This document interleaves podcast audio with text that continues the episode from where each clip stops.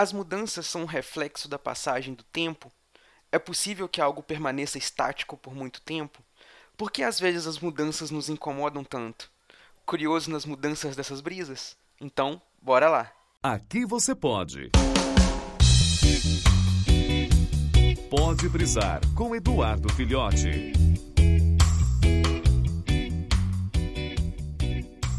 Então, galera, numa discussão aí, numa conversa no grupo lá do pessoal do Animesphere, a gente tava lá debatendo, o Jorge, né, o grande host lá do Animesphere, deu a sugestão da gente transportar essa conversa lá, essa sinopse do que a gente falou lá, para uma brisa aqui que a gente estava falando lá sobre mudanças, né? Heráclito, em mais de 400 antes de Cristo, já havia dito a célebre frase lá que um rio não corre duas vezes no mesmo lugar.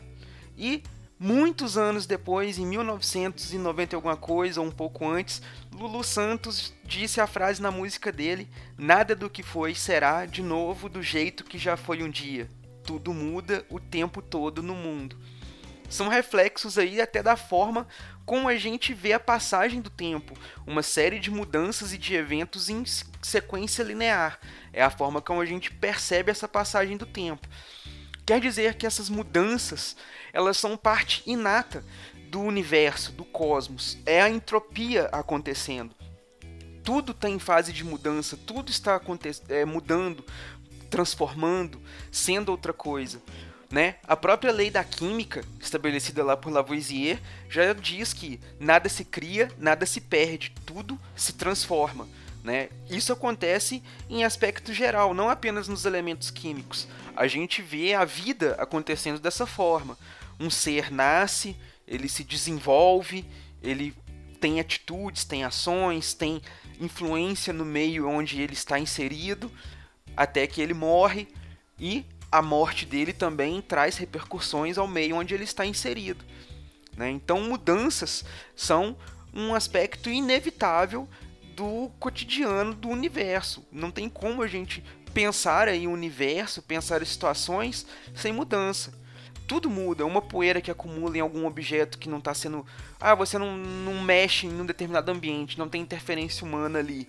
Ok, a gente tem bactérias, a gente tem os átomos, a gente tem tudo acontecendo, a vida não para, as coisas não param a, mudança ela gera uma energia que é conhecida aí como entropia, né? Algumas pessoas chamam de caos.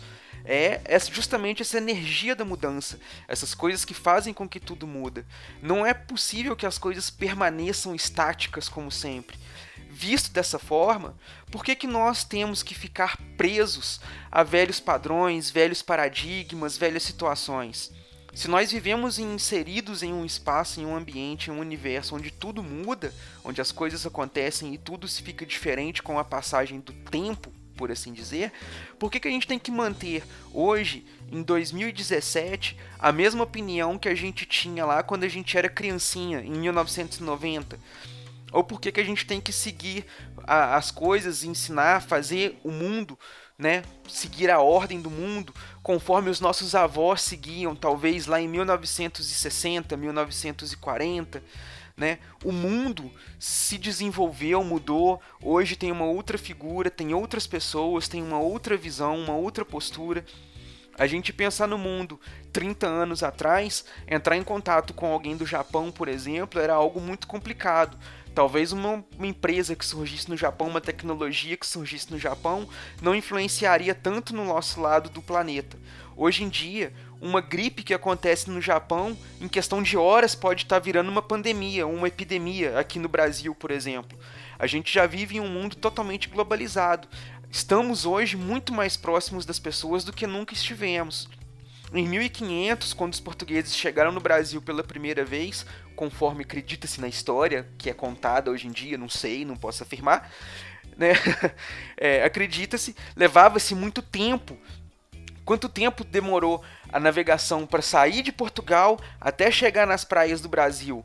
Olha, não, não foi uma questão de um dia, dois dias, foram meses de navegação.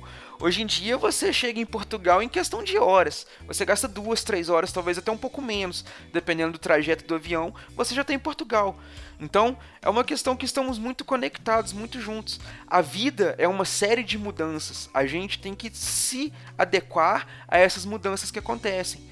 Hoje nós não podemos continuar com o mesmo pensamento que nós tínhamos quando éramos crianças, não podemos acordar amanhã com o mesmo pensamento que temos hoje. As nossas opiniões, as nossas formas de ver o mundo, elas são sempre uma constante soma de tudo que nos acontece, de todas as opiniões que nos cercam, de tudo que vai acontecendo ao redor do mundo das pessoas. Nós estamos em constante fase de mudança.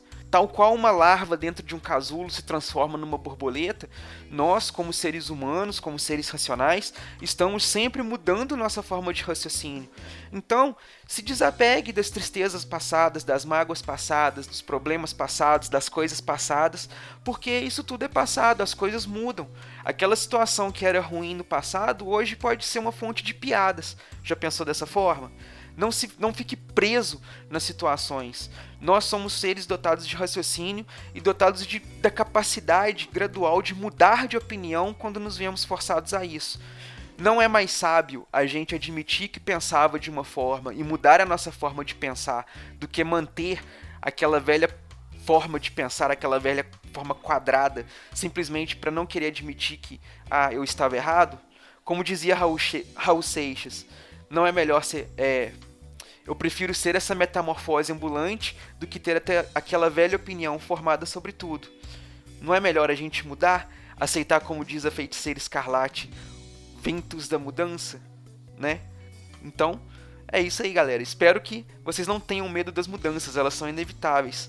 E aí, preparado para as mudanças da vida? Vai olhar ela com outros olhos? Então, se junte aí e nos vemos nas próximas brisas. Valeu!